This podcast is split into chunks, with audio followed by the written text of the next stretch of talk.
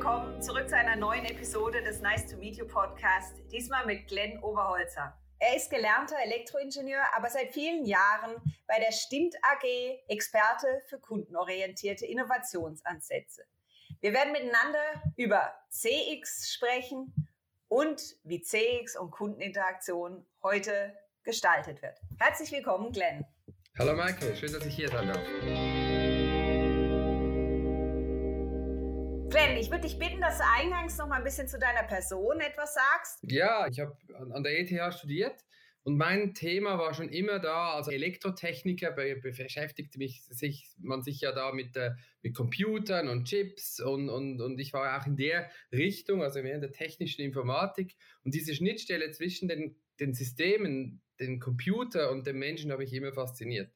Äh, meine, meine Diplomarbeit habe ich dann über über, ähm, über Videokonferenzen gemacht und wie viel, wie viel Delay, also wie viel Verzögerung äh, sind denn noch gut oder eben nicht mehr gut. Das ist ein Thema, das ja heute wieder sehr, sehr aktuell ist. Ja. Ähm, äh, und, und, und, und ich habe dann meine, mein anderer Kollege hat dann programmiert. Also ich war noch nie so dann wirklich auf der technischen Seite, sondern immer diese Schnittstelle zwischen System und, und, und Mensch hat mich interessiert. Und das war dann auch der Grund, wieso wir dann, äh, Stefan und ich und noch ein paar andere Freunde, äh, uns dann zusammengetan haben, um Stimmt zu gründen, auch aus dem Studium raus, mit diesem Fokus auch dann User Experience und, und Usability. Und, und von da ging es dann weiter. Und äh, wenn man das ein bisschen weiter denkt, dann kommt man automatisch drauf, dass die beste Website nichts nützt, wenn äh, der Rest der Prozesse nicht kundenfreundlich ist. Das heißt, man kommt da von von, von, von, von User Experience zu Customer Experience und, und mittlerweile sind wir ja noch, noch weiter, dass wir eben auch sagen, dass die dass der, ein ganzes, dass es um, um Beziehungen geht, um Kundenbeziehungen. Und ein Teil davon ist natürlich, dass man ein gutes Kundenerlebnis hat. Also es ist, es scheint vielleicht ein bisschen äh, exotisch, aber ist es dann am Ende des Tages doch nicht. Wie würdest du Customer Experience heute definieren? Also Customer Experience heißt ja, ist aus dem Englischen, heißt ja Kundenerlebnis und, und, und da sind ja zwei Dinge drin, die sehr spannend sind, oder? Das Erlebnis und Kunde. Und äh, das sind ja auch die auf diese Dinge, die man achten sollte. Das heißt, es geht hier darum, was bleibt im Gedächtnis des Kunden hängen. Und das so, so definieren wir Customer Experience. Das heißt, das sind die Erlebnisse oder die Ereignisse, die so relevant sind, dass sie dann im Kopf des Kunden hängen bleiben und natürlich hoffentlich positiv. Das wird ja dann wiederum dazu führen, dass diese äh, Firma auf der anderen Seite in guter Erinnerung bleibt. Also ich denke, das ist so, wie wir, wie wir Customer Experience im engen Sinne ähm, äh, definieren. Natürlich braucht es jetzt Voraussetzungen, dass Kunden dann gute Erlebnisse haben können. Äh, und, und, und, und, und, das, und darum geht ja dann bei, bei den Begriffen wie Customer Experience Management äh, und Service Design etc. Da geht es ja dann darum, eben die Voraussetzungen zu schaffen, dass Menschen sich gut fühlen können. Wie gehst du, wenn ihr verstimmt mit einem Kunden zusammenarbeitet, dieses Thema an? Also wie überzeugst du einen potenziellen Auftraggeber davon, dass er in die Customer Experience und das entsprechende Management und alles, was hinten dran hängt, investieren sollte heute? Oft sind ja die Probleme, die an uns herangetragen werden, das sind ja schon eine gewisse Art Grad von Überzeugung ist ja schon, schon da auf der, auf der, auf der, auf der Kundenseite. Äh, ich denke, es geht ja eben darum, wie, wie kann ich Mehrwert schaffen für unsere Kunden? Ich meine, das ist ja ein ganz, ganz grundlegendes eigentlich wirtschaftliches äh, Paradigma. Man kann ja nur eigentlich Geld machen, wenn die Kunden das auch äh, dafür bereit sind zu zahlen. Und, äh, und da muss man rausfinden, ja, für was sind sie denn bereit zu zahlen? Äh, das, kann man, das kann ja dann sein für ein Produkt, das es nur in, bei dieser Firma gibt oder besonders gut bei dieser Firma gibt. Es, es kann aber auch sein über eben die Interaktionen oder, oder eben auch die Beziehung, die man mit, einem, mit einer Firma aufbauen will. Und, und ich denke, das ist, das ist so ein bisschen die Grundlage alles, all dieser Arbeit rund um Customer Experience. Es muss wie die Bereitschaft da sein, auch vom Unternehmen in diese Beziehung zu den Kunden investieren zu wollen und auch sich zu differenzieren über eben genau diese Beziehungsgestaltung. Kannst du aus deiner Erfahrung heraus und aus den Projekten, die du begleitet hast, sagen, wo ist da noch momentan der Gap oder wo hapert es noch? Grundsätzlich, ich denke, eine Interaktion kundenorientiert zu machen, ist einfach. Eine Website eben user-friendly zu machen, das ist äh, nicht mehr äh, die Herausforderung in der heutigen Zeit. Aber wenn wir das weiterdenken, wenn wir wirklich sagen, wir wollen Beziehungen aufbauen, dann ist es ja sehr schnell soweit, oder nur schon wenn es um Prozesse geht, geht es sehr schnell darum, übergreifend über mehrere Bereiche im Unternehmen äh, Voraussetzungen zu schaffen, die auch irgendwie orchestriert sind. Das heißt, dass, dass die Rechte mit der linken Hand sprechen muss. Äh, und, und das ist oft auch so ein bisschen der, die, die große Hürde, die wir sehen. Gerade wenn wir, wir, wir arbeiten ja sehr, sehr methodisch und auch sehr empirisch. Das heißt, die, die Grundlage unserer Arbeit sind ja immer auch echte Kundendaten, echte Kundenzitate, echte Kundeninterviews. Und es ist sehr schwer, dann den, den, Kunden zu sagen, ja, jetzt schau doch mal nur auf die Website. Es geht ja immer dann sehr, sehr viel weiter. Ja, ich habe ein Produkt gekauft und da habe ich da mal angerufen und dann äh, war ich auf der Website und dann äh, ist es gekommen oder nicht gekommen. Das sind ja diese Customer Journey, sind ja eben eigentlich Touchpoints und vor allem auch Silo-übergreifend. Und ich denke, gute Kundenerlebnisse zu erreichen, heißt eben, dass, dass die Menschen in den Unternehmen zusammenarbeiten müssen und dürfen. Und ich glaube, beim Dürfen hapert es schon oft. Äh, die, die Zielhierarchien sind, äh, sind so aufgebaut, dass sie halt, und auch die Organisationen haben eine Aufbauorganisation, die halt, mit, die, die halt so getrennt ist. Und das, das zu koordinieren, scheint mir fast der größ, die größte Hürde für ein, ein gut orchestriertes Kundenerlebnis. Ich würde gerne ein Projekt gerne nochmal ansprechen. Ähm, ihr habt letztes Jahr mit Sanitas zusammen auch den Swiss Web Award, wenn ich mich recht erinnere, in einer Kategorie gewonnen. Und das ist ja eine sehr große Wertschätzung dafür, was ihr geschaffen habt. Kannst du uns das mal kurz vorstellen, das Projekt? Das würde mich mhm. interessieren. Ja, ich finde es auch wirklich ein sehr schönes äh, Projekt und es hat auch sehr, sehr viel Spaß gemacht, genau mit, äh, mit, äh, mit dem Team bei Sanitas zusammenarbeiten. Übrigens genau auch so ein Projekt, bei dem ganz viele verschiedene Bereiche im Unternehmen zusammenarbeiten durften. Äh, und und das, ist, das hat dann auch dazu geführt, dass es sehr breit getragen wurde. Also zum einen war es hoch, hoch an, angesiedelt. Das heißt, die Geschäftsleitung und der CEO äh, haben das ganz stark gepusht und, und wussten, hey, wir, wir müssen uns da differenzieren und, und, und, und alle Geschäftsleitungsmitglieder waren, waren wirklich an Bord. Und auch die Leute, die dann im Projekt mit, mit uns zusammengearbeitet haben, waren, waren sehr engagiert. Und es ging wirklich darum, das, was wir jetzt, den, den, der, Preis, den wir gewonnen haben, ähm, das war nur ein kleiner Teil. Es ging bei diesem Projekt eigentlich um, um, um etwas viel Größeres, nämlich wie, was ist die Rolle einer Krankenversicherung im, im Leben der Kunden ganz generell? Natürlich mit, mit dem Fokus auf Gesundheit. Oder? Da, da, das ist noch viel breiter. Das, ja, wow, deutlich größer angelegt, das Thema, genau. Ja, super, aber da reicht auch eine Firma nicht mehr. Da muss man ja dann plötzlich in diesen, äh, Neudeutsch sagt man dem ja Ökosystemen denken. Also mit welchen Partnern können wir zusammen äh, äh, spannen, um, um wirklich Mehrwert äh, zu schaffen. Und ein Teil davon war natürlich eben genau, wie können wir als Versicherung in unserem Kerngeschäft nämlich eigentlich der Abrechnung von Gesundheitsdienstleistungen. Ähm, wie können wir da äh, kundenfreundlicher werden und wie können wir da Mehrwert generieren? Und das haben wir dann, das war Teilprojekt, das ha haben wir dann auch konzipiert und dann äh, Sanitas hat das in diesem interdisziplinären äh, Team umgesetzt und wirklich mit ganz, ganz coolen Features. Eben eins davon ist natürlich, du hast gesagt, bezahlen Bezahlen über Twint und Kreditkarte scheint jetzt in anderen Branchen vielleicht äh, nicht mehr so wahnsinnig innovativ. In der, in der Krankenversicherungsbranche waren sie die, die Ersten, die das so gemacht haben. Aber fast cooler fand ich so, so ähm, Funktionalitäten wie zum Beispiel, zum Beispiel den, den Rechnungsübersetzer.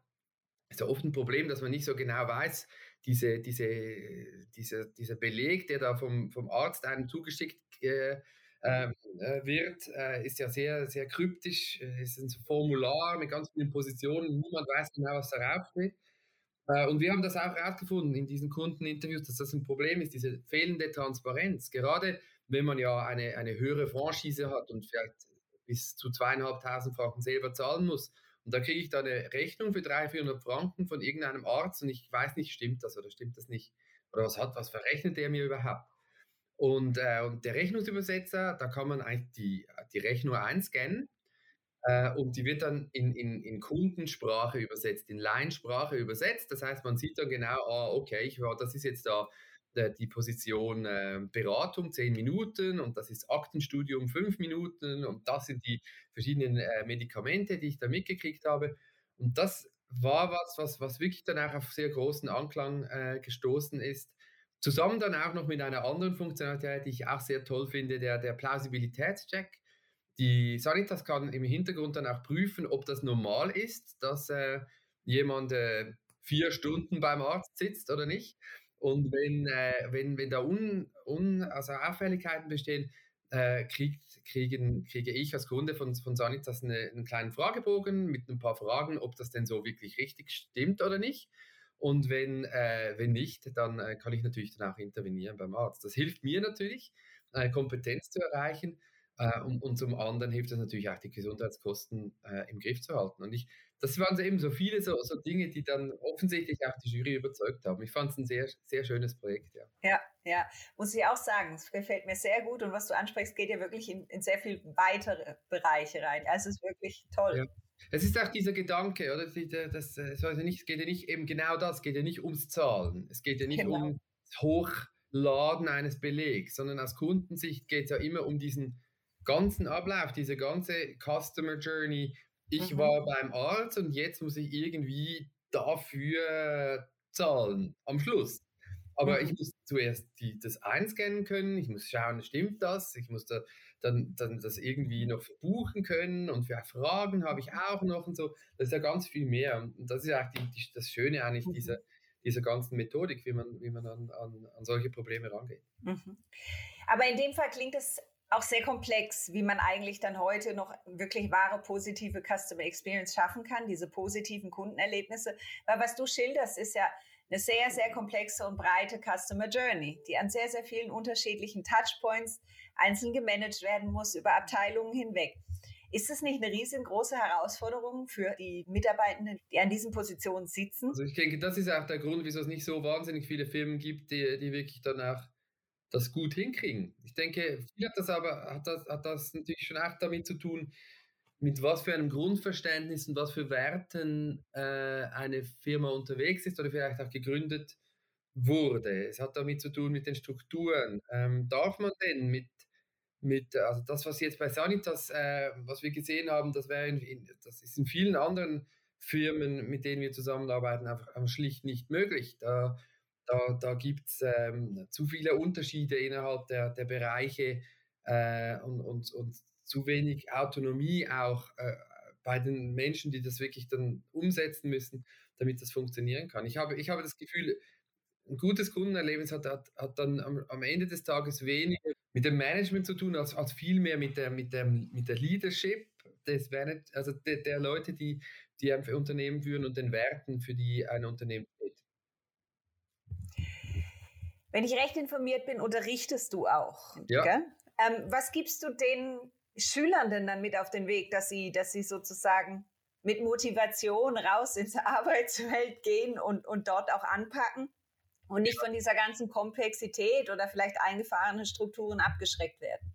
Ja, am, ja, am Ende des Tages natürlich schon so. Wenn, wenn, ich meine, diese Studenten sind ja oft dann ähm, Weiterbildungs- Studenten, äh, die ja schon ein bisschen ähm, Berufserfahrung haben. Ich denke schon, wenn man wirklich im Doing ist, dann geht es darum, einfache Tools zur Verfügung zu stellen, mit denen sie diesen Aha-Effekt auch in ihren Unternehmen replizieren können. Es ist ja ganz einfach, aber am Ende des Tages geht es darum, eben Kunden zuzuhören und einmal die Außensicht einzunehmen auf das eigene Unternehmen. Eben, das tönt einfach, wenn man natürlich im Unternehmen selber ist, und das sehen wir sogar bei uns, bei Stimmt, oder? Äh, das ist schwierig, diese, diese Außensicht einzunehmen. Aber es, es funktioniert gut, wenn man einfach mal mit Kunden spricht.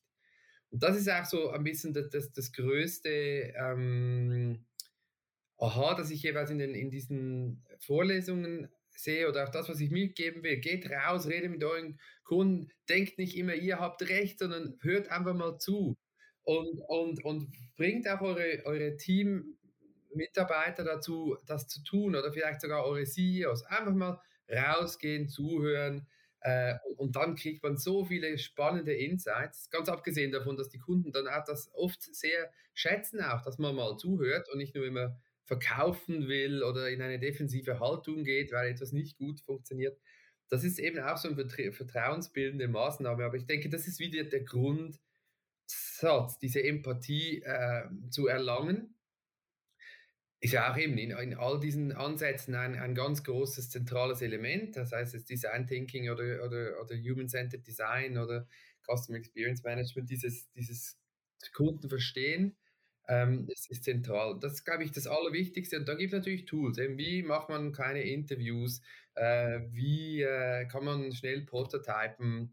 Äh, wie zeichnet man eine Customer Journey? Das sind dann einfach so die Tools, die du brauchst, ein bisschen strukturierter macht. Ähm, äh, äh, aber, aber es geht am Ende des Tages darum, eben die, eigentlich die Kunden gern zu haben.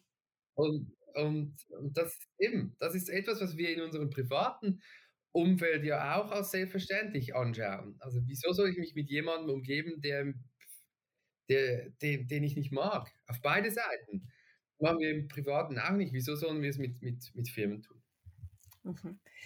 Du hast gerade ein paar Tools angesprochen. Also einerseits höre ich heraus, mit den Kunden sprechen, zuhören, Interviews führen. Was ist noch ein nächstes Tool, in dem man sehr schnell eigentlich auch ein Ergebnis erzielen kann?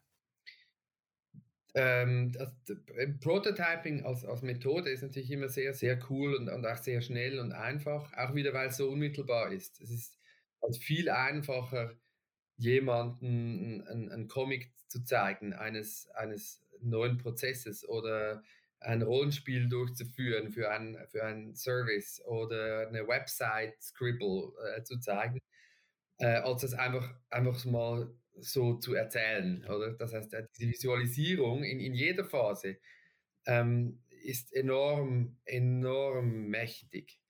Äh, Ideen zu visualisieren, damit man darüber sprechen kann, auch wenn sie nicht perfekt sind. Und ich denke, das ist auch diese Grundhaltung, nicht zu wollen, dass der erste Wurf wirklich gut ist oder, oder schon passt, das, das glaube ich, hilft enorm. Und dass dieses Prototyping ist, ja komm, wir machen mal schnell ein Scribble, das ist natürlich was sehr Einfaches und sehr Niederschwelliges. Und mit diesem Scribble kann man dann zum CEO oder zum Kunden und man kriegt wieder Feedback und kann so iterieren, bis es, bis es am Ende dann, dann gut ist. Ich glaube, das ist sicher, also Prototyping und eben diese Understand-Phase, diese, diese Interview-Phase, das ist sicher, sind, sind sehr, sehr zentrale äh, Tools. Sind die Unternehmen heutzutage schon so weit, dass sie auf Daten zurückgreifen können, um darauf dann abzuleiten, was der Kunde möchte, sei es um Produkte zu entwickeln, sei es um Prozesse anzupassen? Was sind deine Erfahrungen in dem Punkt? Also ich, ich glaube eben, ich bin ja so ein bisschen aus dieser IT-Ecke raus. Was ich einfach sehe, ist, Kunden kennen heißt nicht Kunden verstehen. Und das, was ich sehe mit dieser ganzen neuen Welle von CRM und Marketing Automation und äh, Data-Driven Marketing etc. etc., da geht es oft darum, einzelne Signale von, von Nutzern, oft ist es ja auch digital, da geht es einfacher, äh, aufzuschnappen und dann mit, mit äh, Data Science irgendwelche Korrelationen zu finden. Das gibt ja dann auch ganz komische dann Korrelationen zum Teil, die ja vielleicht stimmen mögen, aber das ist halt Kunden kennen, das nicht Kunden verstehen. Um das einordnen zu können, äh, ist immer noch, ist es immer noch essentiell, das Warum zu verstehen. Und das Warum, das geht halt immer noch, indem man mit Menschen spricht. Warum hast du das so und so gemacht? Warum hast du dann dieses Produkt gekauft? Nur weil ich es gekauft habe, nur weil ich fünfmal nacheinander jetzt, keine Ahnung, Rücklichter für Fahrräder gekauft habe, das sagt ja noch nicht, da, da, da, nichts darüber aus, warum ich das getan habe. Vielleicht habe ich fünf Kinder mit fünf Fünflinge, die jetzt so irgendwie Rücklichter brauchen. Mhm. Oder, oder ich, ich, äh, ich will damit ein Stroboskop bauen. Das sind ja alles die Dinge, die, die kann man aus, aus, aus Daten, aus, aus Weblogs und Google Analytics nicht so wahnsinnig gut rausfinden. Und ich denke, das ist auch wirklich die, die, die Chance, das zu verbinden, ist, ist sehr, sehr, sehr, sehr mächtig. Wir haben jetzt gerade für eine, für eine Versicherung auch wieder Personas ähm, gebaut, um das eben auch besser zu verstehen. Und da, da haben wir qualitative Interviews mit quantitativen Daten vereint. Und jetzt ist es wirklich eine sehr solide Geschichte. Wir wissen jetzt genau, warum Typ A oder Typ B ähm, äh, sich mit diesem Thema Versicherungen oder in diesem Fall was Prävention auseinandersetzt. Und das ist halt viel handlungsweisender, als einfach zu sagen, ich glaube, wir müssen alle 37-Jährigen, die nachts um 10 im Internet rumklicken, die müssen wir ansprechen. Ja, mit was denn genau? Oder? Also es ist, äh, ich glaube, es ist, es ist wie beides. Es braucht, die Daten sind sie eine super, super Grundlage, jetzt den nächsten Schritt zu gehen, vor allem dann auch im, im, im täglichen Leben das dann auch auszuspielen. Das ist natürlich cool, wenn ich dann wirklich dieses Mat diesen Match habe, dann kann ich ja, dann weiß ja meine Bank, wenn ich anrufe, wie ich drauf bin. Das ist ja super cool, oder?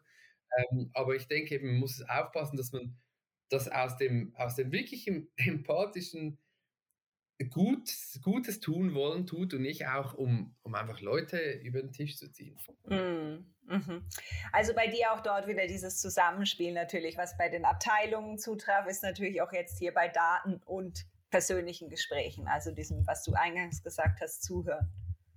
Genau, also eben, am, am Ende des Tages macht es vielleicht ein bisschen schwierig zu fassen, dieses Thema, aber ist es eigentlich am Ende des Tages wirklich nicht. Eben, es ist viel Handwerk dabei, mit den richtigen Tools äh, gut über, über diese Probleme nachdenken mhm. zu können und eben eigentlich diese äh, mhm. Grundeinstellung von außen ins Unternehmen zu schauen. Und dann geht das schon. Mhm.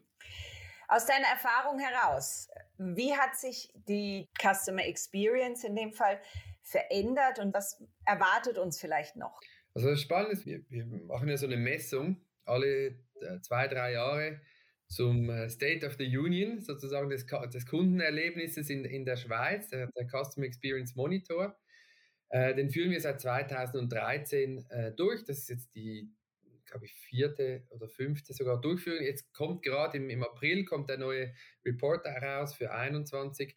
Und ähm, es gibt ge gewisse Branchen, die jetzt wirklich äh, sich da verbessert haben. Also im, im aus der Sicht der Kunden, das sind ja Kunden, die das bewerten, die das Erlebnis mit ihren eigenen Firmen bewerten. Und es ist spannend zu sehen, dass, dass Banken äh, und auch Krankenversicherungen und Versicherungen, die haben aufgeholt in den letzten eben, was sind das jetzt, äh, ja, neun Jahren, äh, sind jetzt, sind also, sind, sind, sind weit vor anderen Branchen, wie zum Beispiel die Telekommunikation. Ähm, und, und, und, und das ist aber auch, das sieht man ja auch, also wenn man so ein bisschen in der Szene ist, das sind auch die Branchen, die darauf fokussiert haben oder fokussieren müssen. Also ein Bankprodukt, eine EC-Karte ist eine EC-Karte, eine Krankenversicherung ist eine Krankenversicherung, eine, eine, Autoversicherung, die sind auch alle sehr ähnlich. Das heißt, sie müssen sich natürlich über andere Dinge ähm, differenzieren und da ist natürlich dieses Kundenerlebnis ein, ein, ein, ein möglicher und offensichtlich auch oft gegangener Weg, sich da äh, zu verbessern. Und da sehen wir, dass es jetzt wirklich so, dass diese Erlebnisse besser werden, dass die Interaktionen besser werden, dass dieses, ähm, dieses Bewusstsein, äh, dass es halt schon darauf ankommt, wie man äh, einen Anruf an, abnimmt oder wie man eine Police rausschickt, das, das spielt eine Rolle. Ähm, das sehen wir. Ich glaube, in Zukunft geht es eben noch weiter. Ich glaube, Kundenerlebnisse oder Customer Experience sind, sind nur Mittel zum Zweck und zwar Mittel zum Zweck für eine bessere Kundenbeziehung. Und, und ich glaube, diesen Schritt, den gehen ein, einzelne Firmen langsam, aber ich denke, das ist jetzt wirklich so die nächste, die nächste Hürde. Also wie, wie komme ich von, ich mache ein gutes Kundenerlebnis zu, ich habe wirklich eine Beziehung aufgebaut mit meinen Kunden und umgekehrt. Sie wollen, und das heißt dann eben nicht wow, wow, wow die ganze Zeit. Wir sind ja nicht im Zirkus, sondern wir, wir wollen hier ja, wir, wir wollen eine langfristige Beziehung aufbauen. Und ich glaube, es ist auch über, übertrieben, ich, ich muss immer ein bisschen lachen, wenn dann, wenn dann Versicherungs-CEOs, die das da irgendwie Fans haben wollen. Ja, also nein, ich, ich ich glaube, es ist sehr weit hergeholt zu denken, man müsse Fans haben. Es reicht ja, wenn diese Versicherung da ist für mich, wenn ich sie brauche. Und wenn sie, wenn sie mich nicht an der Nase rumführt. Und, und wenn sie eben genau das, was eine Beziehung ausmacht, dieses Vertrauen, dieses Commitment, oder? Und, und, und eine gute Leistung, wenn sie das bringt, dann ist das schon mehr als genug. Das ist etwas, was ich jetzt in, bei vielen Firmen nicht so spüre. Aber wenn sie das hinkriegen, dann, und ich glaube, das ist wirklich die nächste Stufe, dann, äh, dann wird es wirklich nachhaltig. Äh, und dann ist es auch einfach, das ist dann auch einfach zu rechnen. Ich meine, wie lange jemand bleibt äh, und wie viel Geld jemand bei einer Firma äh, ausgibt, das sind halt sehr schöne und betriebswirtschaftliche Zahlen. Mhm. Wenn du sagst, dass jetzt die nächste Stufe, die kommen wird, die nachhaltigen Kundenbeziehungen sind, warum waren die vorher dann noch nicht so im Fokus? Ich denke so, ich meine, dass, dass da vor dieser Kundenfokusgeschichte war ja diese Operational Excellence mhm. stark auch im Fokus, immer noch ja auch. Also das mhm. heißt die Effizienz, Wettbewerbsvorteil eigentlich über Effizienz oder, oder äh, eben auch fast schon Preisführerschaft. Also das heißt, wenn man am ja. günstigsten etwas produzieren konnte, dann hatte man ja auch einen Vorteil. Mhm. Äh, das ist, das ist, gibt es ja immer noch. Dieses, äh, ich finde übrigens, es ist auch kein Widerspruch, oder? Man kann ja etwas effizient machen und kundenfreundlich machen und ja. eine Beziehung. Viele, viele Dinge. Ich meine, Revolut äh, als Beispiel ist äh, hocheffizient aufgestellt. Ich habe noch nie mit jemandem bei Revolut gesprochen. Ähm, das ist auch eine Bank. Ähm, und gleichzeitig finde ich, das ist ein tolles Erlebnis. Äh, äh, und, und ich habe schon fast eine Beziehung äh, zu, zu, dieser, zu dieser Neobank. Und äh, das, das geht ja Hand in Hand. Mhm. Ähm, aber ich eben, ich, ich, ich denke, de, ich glaube, um auf deine Frage zurückzukommen, diese Nachhaltigkeit oder Langfristigkeit, ich weiß nicht, wie stark die da war schon früher. Also gerade in größeren Unternehmen, gerade wenn man sich gegen die Konkurrenz vergleichen muss, wenn man sich gegenüber ähm, Aktionären rechtfertigen muss, ist der Fokus halt oft kürzer, äh, vielleicht Jahres- oder sogar Vierteljahresmäßig. Und, und, und, und, und, und dann geht es sich um die lange Beziehung. Also ich denke, ja, ja. Das, das, sieht man ja auch. Oft sind es dann diese gründergeführten Unternehmen, äh, die dieses, diese, diese Kunden äh, wirklich in den Fokus setzen oder Familienunternehmen, äh, die über Generationen eigentlich äh, Gutes tun wollen, dann ist es, dann gibt es nicht diese Alltagshektik und ich denke, dann ist es einfacher auch äh, auch ein paar Wetten einzugehen und ein bisschen längerfristig zu denken und dann eben auch hm, die Firma nachhaltiger umzubauen. Also ich glaube, es ist nicht äh, es ist nicht neu, aber ich denke, in dieser, in dieser Heftigkeit kam es jetzt erst äh, letzt, in den letzten fünf, sechs Jahren ähm, dazu, dass das jetzt so, so ein Thema wurde. Mhm, mhm. Ich glaube, du zeigst da gerade einen wichtigen Punkt auf diesen Unterschied zwischen den Aktiengesellschaften und äh, vielleicht Familienunternehmen. Das mag vielleicht durchaus sein, was ich gerade eingangs vergessen hatte. Ja, ja. Ich würde gerne noch mal kurz auf den CX-Monitor zurückkommen. Kannst ja. du uns darüber noch ein bisschen mehr erzählen? Was messt ihr da? Was sind vielleicht Punkte, die ihr aufgreift und abfragt? Also es ist ja eigentlich eine, ist eine quantitative, das ist jetzt wieder Kunden kennen mehr als Kunden verstehen, oder? Ah. Äh, das ist äh, eine, eine Umfrage, die wir mehreren tausend Kunden jeweils durchführen in der Schweiz, bei denen sie so ihre Branchen des Alltags, also ihre, ihre Firmen des Alltags äh, mhm. bewerten äh, auf verschiedenen Skalen. Eine davon ist eben diese, diese CX-Score. Das sind sieben Items, die so auf angenehme, einfache Beziehung, Kundennutzen etc. einzahlen. Und das gibt dann eine, eine Score. Äh, das ist diese CX-Score, die wir dann über, eben über mehrere Branchen erheben also, äh, und dann auch innerhalb der Branche über mehrere Unternehmen. Da ist also alles dabei von eben Krankenversicherungen, Versicherungen, Banken, äh, Telcos, äh, SBB, Post, also auch, auch Service Public, äh, Public ist da drin und wir haben auch ein paar Benchmarks noch drin, ähm, wie zum Beispiel Digitech oder, oder eben auch, auch, Retail haben wir auch ein ganzes Cluster, wo wir einfach ein bisschen vergleichen können, wie steht es denn so um, um, um, um das Kundenerlebnis. Mhm. Und, äh, eben, wir haben immer noch ein bisschen Spezialitäten. Einmal ist es vielleicht der Promise Delivery Gap, den wir noch ein bisschen mehr ab, abfragen, wo es ja mehr um die, um die Marke, um das Versprechen und das Einlösen geht, ja auch wichtig, oder wie, welche Erwartungen äh, habe ich äh, und werden die auch erfüllt äh, oder, oder auch eben um diese Beziehungsstärke oder jetzt bei der letzten Umfrage haben wir auch bei noch, noch äh, gefragt, wie das, dieser Effekt von Corona hat uns interessiert oder sind die Beziehungen da stärker oder schwächer geworden. Den MPS erheben wir auch noch. Also ziemlich eine umfassende Geschichte. Ja. ähm, bei dem wir wirklich so versuchen, ein bisschen, da so ein bisschen drauf zu klopfen. Auch gerade den MPS als, als alleiniges äh, Messinstrument äh, auch ein, ein, bisschen zu challengen. Oder? Das äh, mhm. Tut immer auch noch ein bisschen gut äh, zu sehen. Das ist ja oft so, dass wir hören von Kunden, dass der MPS, der schwankt enorm und so. Äh, und jetzt auch während der Corona gibt es Riesenschwankungen zum Teil, zum Teil geht es hoch und runter. Und wir sehen schon, dass dieses, dieser Customer Experience Score so ein bisschen stabiler ist und für uns jetzt ein besseres Instrument ist, um, mhm. um Kunden, äh, Kundenerlebnisse, äh, das Kundenerlebnis abzu, abzudecken aus der MPS. Das ist aber ein spannender Punkt. Warum glaubst du, gibt es da so starke Schwankungen? Dem, jetzt gerade wenn du den NPS-Score nennst und, und ja. im Vergleich zu diesem CX-Score? Also wenn wir so mit Marktforschungsabteilungen von Firmen sprechen, ähm, äh, ist es wirklich, scheint er relativ volatil zu sein, je nachdem eben wann er gemacht wird, äh, also zu welcher Jahreszeit, ähm, Teil auch von welchem Institut. Und das ist alles so Dinge, die, die, die lassen mich auch ein bisschen äh, hellhörig werden, so in Sachen Reliabilität oder also wie vergleichbar sind diese Daten, ist das, misst das wirklich das, das Richtige? MPS misst, äh, ist eigentlich eine Frage, das ist auch das Schöne dran, würden Sie diese Firma weiterempfehlen? So, Ihren Freunden, Familie. Ähm, und, und das ist halt, da, da ist sehr viel drin. Ja, wieder das Warum ist es, ich kann ja jemand etwas weiterempfehlen, weil jetzt im Lockdown äh, vielleicht habe ich einfach mit keinen Freunden und Familien gesprochen, das heißt, ich kann auch nicht weiterempfehlen. Ähm, äh, es kann sein, dass ich keine Interaktion hatte. Es kann sein, dass ich vor fünf Jahren einmal eine schlechte Interaktion hatte und eben, dass diese Beziehung so stark beeinflusst hat, dass ich nie mehr weiterempfehlen würde, obwohl jetzt die letzten fünf Jahre das super war oder umgekehrt.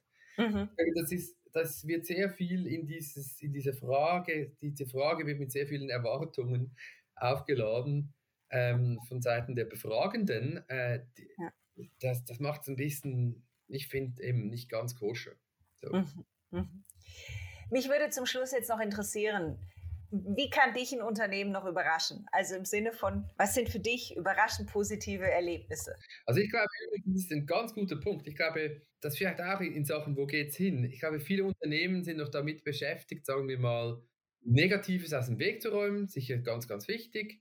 Äh, mhm. Sie sind damit beschäftigt, eine optimale Schönwetter-Customer Journey hinzukriegen. Und das ist für mich, um in Kanu, Kanu zu, zu, zu reden, schon fast ein Basisfaktor. Also ich, hoffentlich habe ich keine totalen wiederholenden schlechten Dinge, die mit einer Firma passieren oder hoffentlich äh, kommt dieses Paket äh, gut an in einer normalen Zeit. Ich glaube, da, wo, wo ich auch immer für mich selber, aber was wir auch sehen in, in, den, in den Interviews, die wir führen, da, wo, wo, wo wirklich diese Relevanz, also wo es relevant wird, ist dann, wenn etwas nicht funktioniert. Also diese, hm. eigentlich diese, diese, diese nicht funktionierenden Prozesse, wo etwas wirklich in die Hose geht. Und das gibt es immer. Ja. Meine, ist, wir sind ja, also selbst wir als, als Menschen sind nicht unfehlbar und Firmen mit so vielen Menschen sind noch viel weniger unfehlbar. Ich denke eben, man kann schauen, dass das einigermaßen okay läuft. Das, das finde ich aber ist, ist nicht mal mehr Customer Experience, das muss einfach so sein. Da hat man keine Daseinsberechtigung. Aber was passiert, wenn wirklich was in die Hose geht? Ja. Und, und, und da finde ich, da, da werde ich immer wieder, äh, das, das, sind dann, das sind dann auch eben genau diese, äh, Signale, die mir von den Firmen gesendet werden, hey, du bist mir wichtig, auch, okay, haben wir einen Fehler gemacht? Entschuldigung. Also wir haben für eine Versicherung gearbeitet, ähm, die hat dann äh, eine, eine, einen, einen Excuse-Prozess gemacht. Fand ich oh. super.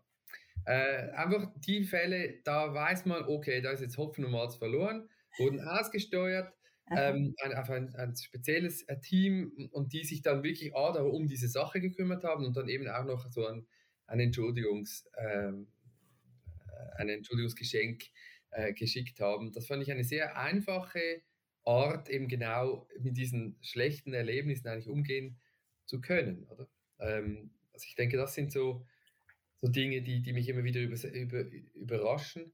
Und das andere vielleicht auch noch so ein bisschen proaktive Kommunikation, finde ich auch ganz wichtig, wenn, wenn Firmen eben nicht warten, bis etwas schon zu spät ist und dann kommunizieren, sondern wenn sie von Beginn weg ähm, schon mit offenen Karten spielen und sagen, hey, es könnte schwierig werden, mhm. äh, wir machen das und das, so dass ich mich eben auch wahrgenommen fühle als Mensch. Ja, ja.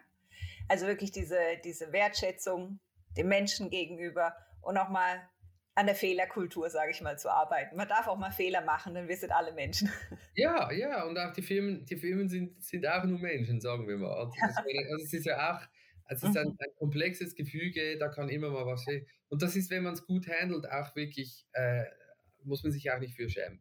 Äh, mhm. Das passiert. Und wenn man das dann auch sauber kommuniziert und sauber damit umgeht, dann wird, werden kaum äh, Kunden das nicht mehr äh, nicht schätzen. Mhm. Und dann vielleicht sogar, es gibt ja auch Studien, die sagen, nach solchen Dingen gut, ge, gut äh, gehandelte, schlechte Erlebnisse führen zu sogar höherer Loyalität. Das kann ich durchaus auch aus unserer Erfahrung ähm, bestätigen. In dem Fall danke ich dir ganz herzlich, Glenn, für diese wunderbaren Einblicke rund um Customer Experience und Customer Journey. Und ich danke dir ganz herzlich. Vielen Dank dir, Maike, und bis bald wieder.